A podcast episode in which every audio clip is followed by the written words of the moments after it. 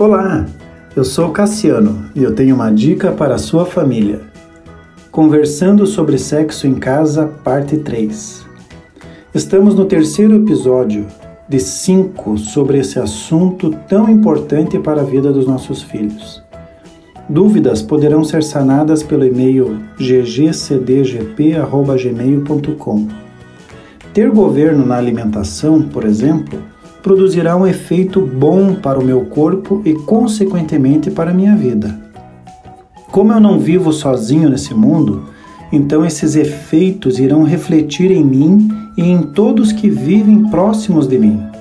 Da mesma forma, qualquer outra área da minha vida, se for conduzida sem governo, poderá produzir consequências graves e até sequelas irreversíveis.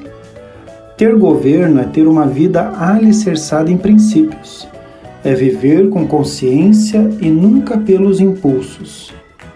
É ser mordomo da própria consciência, conhecendo as implicações das escolhas erradas, sabendo que terei colheita conforme minhas ações.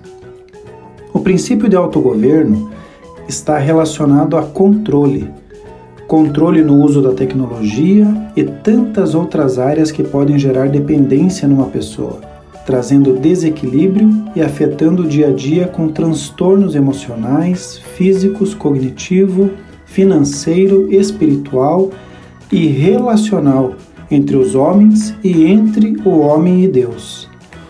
Na área da sexualidade não é diferente. E sobre esse assunto precisamos ensinar aos nossos filhos desde criança, pois eles estão expostos todos os dias através dos smartphones, televisores, computadores e outros mecanismos tecnológicos. O mundo corrompido banalizou a sexualidade, uma área muito importante para a constituição da humanidade. Continue abençoado, você que me ouve e toda a sua família. Gente grande cuidando de gente pequena.